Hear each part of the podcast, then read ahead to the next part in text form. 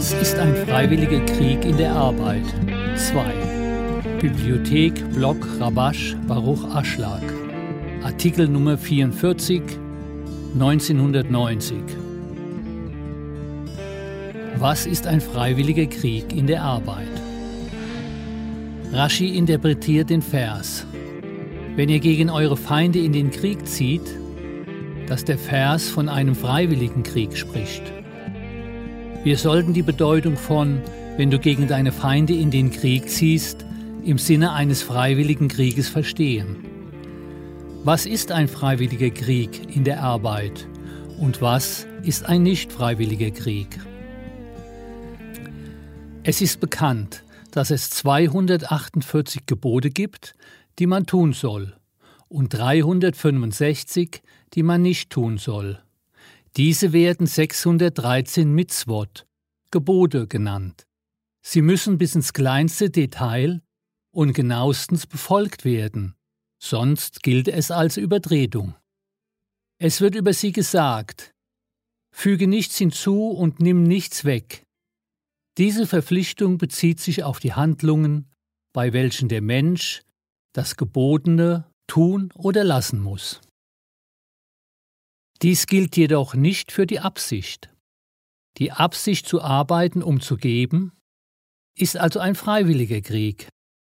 Mit anderen Worten, man kann nicht sagen, dass diese Arbeit für alle gilt, sondern nur für diejenigen, die einen inneren Antrieb haben. Sie spüren, dass das Befolgen der Mitzvot in der Art und Weise, wie sie es tun, nichts mit Devikut, Verbundenheit mit dem Schöpfer zu tun hat. Sie sehen, dass sie bei allem, was sie tun, keine anderen Absichten haben, als sich selbst zu dienen. Doch sie sollten die Liebe zum Schöpfer erreichen. Diese Arbeit, die um zu geben genannt wird, gehört ihnen. Aber der Allgemeinheit wurde diese Sache nicht gegeben. Deshalb wird die Arbeit des Gebens als freiwilliger Krieg bezeichnet und nicht als Pflicht. So sagte Maimonides am Ende der Hilhot Tshuva, wenn man also Kinder, Frauen und Ungebildete unterrichtet, lehrt man sie, nur aus Furcht zu arbeiten und um belohnt zu werden. Dieses Geheimnis wird ihnen nach und nach beigebracht, bis sie Wissen und Weisheit erlangen. Das bedeutet, dass die Angelegenheit von Lishma um der Tora willen, die, um zu geben genannt wird, nicht der Allgemeinheit gehört, sondern nur den Menschen, die viel Wissen erworben haben. Die Arbeit der Selbsthingabe ist speziell für diejenigen. Deshalb wird das Werk der Selbsthingabe freiwilliger Krieg und nicht obligatorischer Krieg genannt, da es nicht von der Allgemeinheit verlangt wird, sondern von denen, die viel Wissen und Weisheit erworben haben. Dann werden sie nach und nach in dieses Geheimnis eingeweiht. Wir sollten noch etwas über den freiwilligen Krieg hinzufügen. Denn für die Wikut mit dem Schöpfer ist die Aufhebung der eigenen Herrschaft vonnöten. Von Natur aus wird der Mensch mit dem Gefühl geboren, seine eigene Herrschaft zu haben dass er der Hausherr ist und tut, was er will. Damit er jedoch weiß, dass es die Herrschaft des Schöpfers gibt, der der Führer der Welt ist, muss der Mensch daran glauben, dass der Schöpfer der König der Welt ist. Der Mensch muss glauben, dass der Schöpfer diese Verschleierung vorgenommen hat, bei der der Mensch nicht spürt, dass es einen König der Welt gibt, und dies wird die Korrektur durch Zimtzum, Beschränkung genannt. Man muss jedoch glauben und sich sehr anstrengen, bis man in seinen Organen spürt, dass der Schöpfer der Führer der Welt ist. und nicht nur ein Führer. Vielmehr muss man glauben, dass seine Führung gut und gutestuend ist. Der Mensch muss alles tun, was er kann, um dies zu erreichen, was sich auf zweierlei Arten ausdrückt. Erstens. Ein Mensch sollte daran arbeiten, den Wunsch und die Sehnsucht zu haben, seine Herrschaft aufgeben zu wollen, wie unsere Weisen über den Vers Wenn ein Mann in einem Zelt stirbt, sagten, da die Tora nur in demjenigen existiert, der sich für sie tötet. Das bedeutet, dass er sich selbst annullieren will. Er muss einen Zustand erreichen, in dem er nur noch eine Herrschaft hat, die Herrschaft des Schöpfers. Mit anderen Worten, der Mensch tut dann nichts mehr zu seinem eigenen Nutzen, sondern sieht nur noch den Nutzen des Schöpfers. Dies wird einzige Herrschaft oder freiwilliger Krieg genannt. Mit anderen Worten, er kämpft gegen sich selbst, um diese einzigartige Herrschaft zu erlangen. Und das wird in der Arbeit als freiwilliger Krieg bezeichnet. Zweitens. Der Mensch, der Anstrengungen unternimmt, um diese Herrschaft zu erlangen, wird als jemand betrachtet, der eine zweite Natur erwerben will. Denn vorher hatte er nur den Wunsch, zum eigenen Nutzen zu empfangen. Und jetzt will er diese Herrschaft aufgeben und eine neue erhalten, den Wunsch dem Schöpfer zu geben. Das ist die Bedeutung von Devikut. Mit anderen Worten, da der Schöpfer der Geber ist, will der Mensch dem Schöpfer geben. Allerdings kann ein Mensch diese Herrschaft nicht erhalten, sondern nur der Schöpfer kann sie ihm geben. Da er ihm zuvor die Herrschaft des Willens gegeben hat, zu seinem eigenen Nutzen zu empfangen, kann der Schöpfer ihm auch eine andere Herrschaft geben, nämlich die einzige Herrschaft des Schöpfers.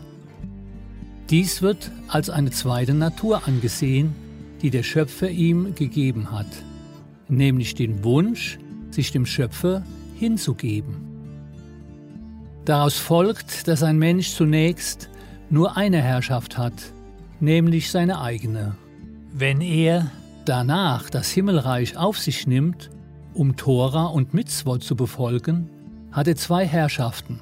Mit anderen Worten, er arbeitet, um eine Belohnung zu erhalten, wie Maimonides sagt wenn er Kinder, Frauen und Ungebildete unterrichtet, um eine Belohnung zu erhalten. Danach beginnt die Arbeit im Freiwilligenkrieg, was bedeutet, seine eigene Herrschaft aufzugeben, die Eigennutz genannt wird, und sich danach zu sehnen, dass der Schöpfer ihm seine Herrschaft gibt. Dies wird so betrachtet, dass sich ein Mensch eine zweite Natur aneignen muss, die Wunsch zu geben genannt wird, um seinem Schöpfer Zufriedenheit zu bringen. Das ist die Bedeutung der Worte, wenn du gegen deine Feinde in den Krieg ziehst, also in den freiwilligen Krieg. Es ist unmöglich, den Feind zu besiegen, der Wille für sich selbst zu empfangen, heißt beziehungsweise diese Herrschaft aufzugeben. Vielmehr verspricht uns der Text, und der Herr, dein Gott, gibt ihn in deiner Hand. Mit anderen Worten, der Schöpfer wird dir diese einzigartige Herrschaft geben. Anders ausgedrückt, der Schöpfer wird dir eine zweite Natur geben. Damit ein Mensch bereit ist, um diese Herrschaft zu bitten, muss er aus tiefstem Herzen darum beten.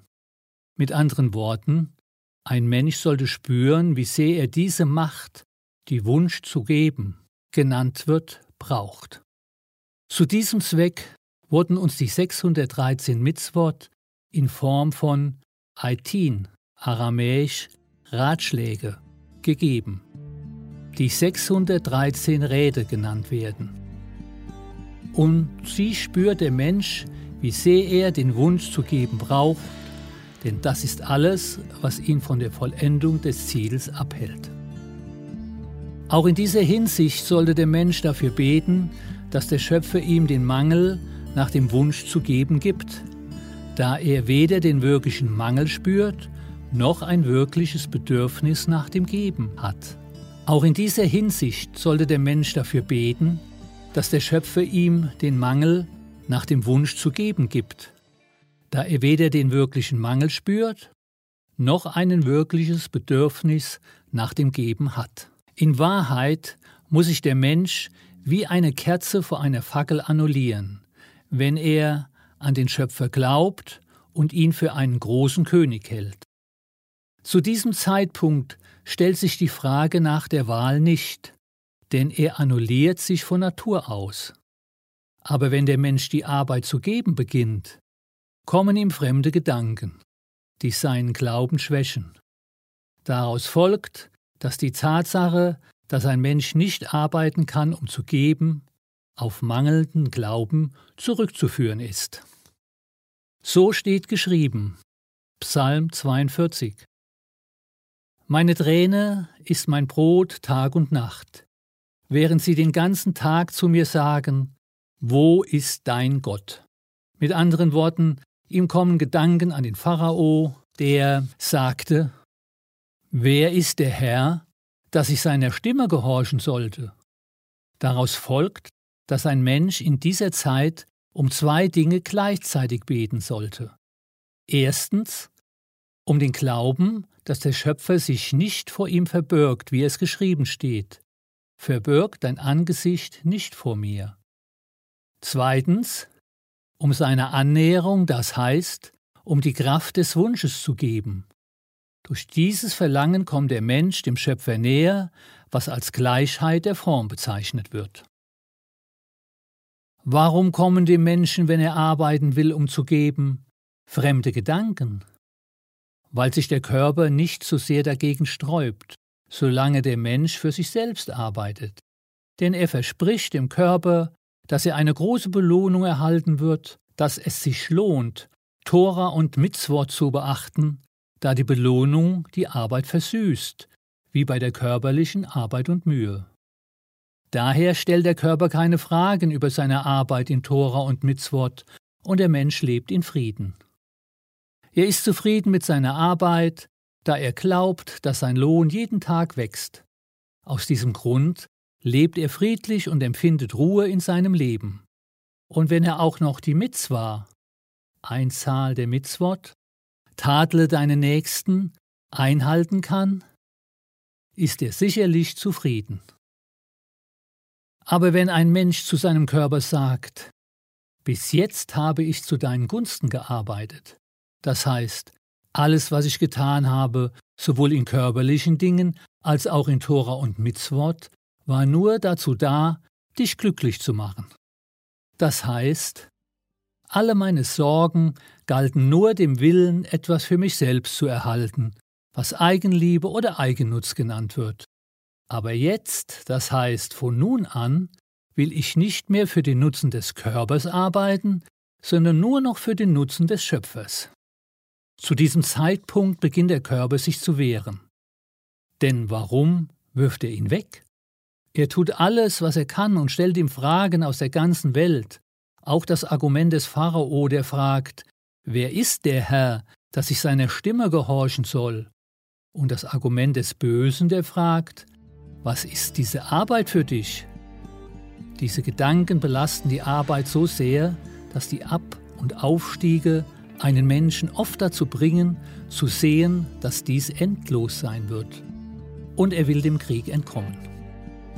Und alles, was man dem Körper sagen kann, ist, dass man mit echter Furcht arbeiten will, was im Soha, weil er groß ist und regiert, genannt wird. Das bedeutet, dass es für ihn ein großes Privileg ist, einem großen König zu dienen und dass er seinem Schöpfer Zufriedenheit bringen will und dass dies seine einzige Sorge sein wird und er will sich nicht mehr um sich selbst kümmern. Jetzt können wir die Worte verstehen. Deuteronomium 26,16 Heute gebietet dir der Herr, dein Gott, diese Gesetze und Rechtsbestimmungen zu tun und sie von ganzem Herzen und von ganzer Seele zu halten. Rashi interpretiert, heute, als jeden Tag werden sie so neu in deinen Augen sein, als wären sie dir an diesem Tag befohlen worden. Wir sollten verstehen, was wir dadurch gewinnen, dass wir uns anstrengen müssen, um jeden Tag so zu leben, als wären sie, die Gesetze, uns an diesem Tag befohlen worden. Es geht darum, dass wir bei der Arbeit zwei Unterscheidungen treffen müssen. Erstens, um eine Belohnung zu erhalten, zweitens wegen der Größe des Schöpfers und nicht um eine Belohnung zu erhalten. Diejenigen, die arbeiten, um Lohn zu erhalten, brauchen nicht. Jeden Tag werden sie wie neu sein. Vielmehr hat ein Mensch, der glaubt, dass er für seine Arbeit belohnt wird, die Kraft zu arbeiten und Tora und Mitzvot zu befolgen. Es macht also keinen Unterschied, ob er an die Belohnung glaubt, die uns die Tora verspricht, und er braucht die Aufforderung nicht jeden Tag zu erneuern, denn was bringt ihm das? Diejenigen hingegen, die arbeiten wollen, weil er groß und herrschend ist, also wegen der Größe des Schöpfers, haben das Bedürfnis, als hätte man sie dir an diesem Tag befohlen. Denn wenn man sich mit Tora und Mitzvot beschäftigt, um zu geben, sollte man täglich erkennen, wie sehr man die Größe des Schöpfers annimmt, für den es sich lohnt, sich anzustrengen, um ihm zu dienen. Es steht im Soha geschrieben, Ihr Mann ist an den Toren bekannt, und jede entsprechen dem, was er in seinem Herzen annimmt. Das bedeutet, dass es bei der Arbeit der Selbsthingabe um Auf- und Abstiege geht. Es folgt, dass kein Tag wie der andere ist, denn manchmal nimmt der Mensch an, dass er einen großen König hat, und manchmal denkt er das Gegenteil. Daher sollen sie immer neu sein, als wären sie dir an diesem Tag befohlen worden. Mit anderen Worten, die Kraft, die er aufbringen muss, hängt davon ab, welchem König er zu diesem Zeitpunkt dient, ob er groß oder klein ist. Und wenn er gestern dachte, dass es ein großer König ist, und heute denkt er das nicht, dann unternimmt er nicht dieselbe Anstrengung wie gestern, sondern entsprechend seinem Glauben heute.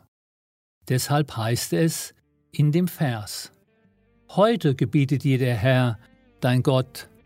Das heißt, der Mensch muss wissen, dass er jeden Tag ein anderes Maß an Glauben an ihn hat. Deshalb sollte man nicht beunruhigt sein, wenn es manchmal während eines Abstiegs einen kleinen König gibt. Das bedeutet, dass der Glaube des Menschen klein ist und ihn nicht verpflichten kann, seinen Körper zu überwinden. Stattdessen gibt er sich seinem Körper hin und erwägt, den Kampfplatz zu verlassen. Aber der Mensch muss glauben, dass dieser Abstieg, den er erhalten hat und nicht überwinden kann, ihm helfen wird, sich aus der Niedrigkeit zu befreien und an den Schöpfer zu glauben. Und später wird er einen größeren Glauben an den Schöpfer erwerben, und dann wird er sicherlich Kräfte für die Arbeit haben. Denn jeder Tag ist neu, was neuer Glaube bedeutet. Deshalb sagt er, als wären sie dir heute befohlen worden. Alles hängt also von dem Glauben ab, den er an diesem Tag hat. Und in diesem Maße arbeitet der Mensch. Wir sollten wissen, dass, wenn ein Mensch zu arbeiten beginnt, um zu geben, und der Körper sich dagegen sträubt, der Körper ihn in die schlimmste Niedrigkeit stürzt. Das heißt, der Wille zu empfangen überwältigt ihn und zieht ihn zu schmutzigen Begierden herab. Manchmal kommen ihm Gedanken und Begierden, an die er nie gedacht hat. Sie kommen zu ihm wie ungebetene Gäste, und der Mensch ist überrascht und sagt, was ist heute anders als an anderen Tagen? Wer hat mir diese Gedanken und Begierden verursacht? Ist es der Gedanke, dass man nur um des Schöpfers willen arbeiten muss, der mich in eine solche Niedertracht stürzte? Er fragt, aber es ist bekannt, dass eine Mitzwa eine Mitzwa hervorruft. Warum also verursacht der Wunsch, Gefäße der Selbsthingabe zu erhalten, dass man dafür solche Gedanken bekommt? Und außerdem, was kann man in solchen Zuständen tun?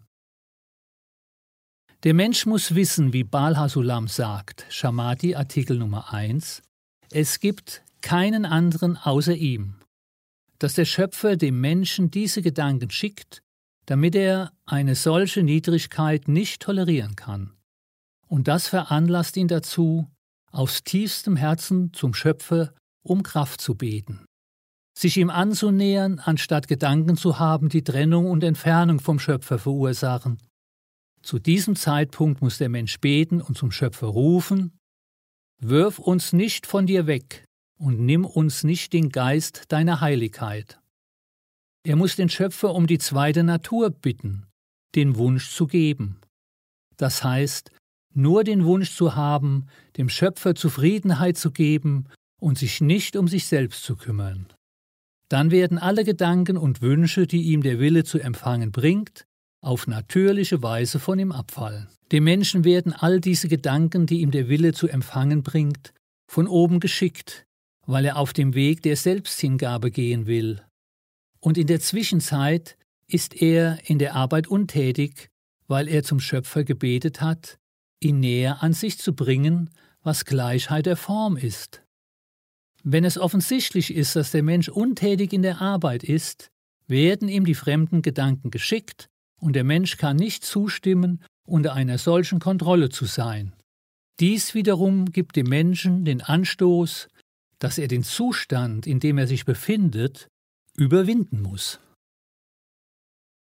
Daraus folgt, dass der Mensch nicht erschrecken und vor dem Krieg fliehen sollte, wenn er spürt, dass er sich in einem so niedrigen Zustand befindet, dass er sich nie vorstellen konnte, beziehungsweise dass er unter einer solchen Herrschaft stehen könnte.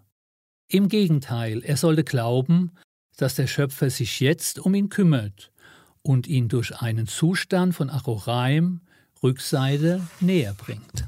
So steht es im Buch Mund des Weisen, Band 1, Seite 139. Über den Vers Mein Geliebter ist wie eine Gazelle, sagten unsere Weisen. Wie die Gazelle zurückblickt, wenn sie läuft, so wendet der Schöpfer sein Gesicht, wenn er Israel verlässt.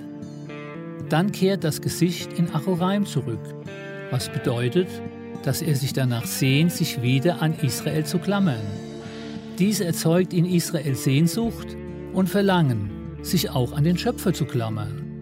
Und das Maß der Sehnsucht und des Verlangens ist tatsächlich das Gesicht selbst. Er meint, dass wenn ein Mensch sich in einem Zustand der Niedrigkeit befindet, man davon ausgeht, dass der Schöpfer sich von ihm entfernt hat. Und wenn er kein Verlangen und keine Sehnsucht nach der Arbeit hat, wird dies so betrachtet, als hätte der Schöpfer dem Menschen eine Art Geschmacklosigkeit an der Spiritualität gegeben. Außerdem möchte der Mensch fliehen und die Arbeit ganz vergessen. Dies wird als der Schöpfer angesehen, der ihm seine Rückseite zeigt.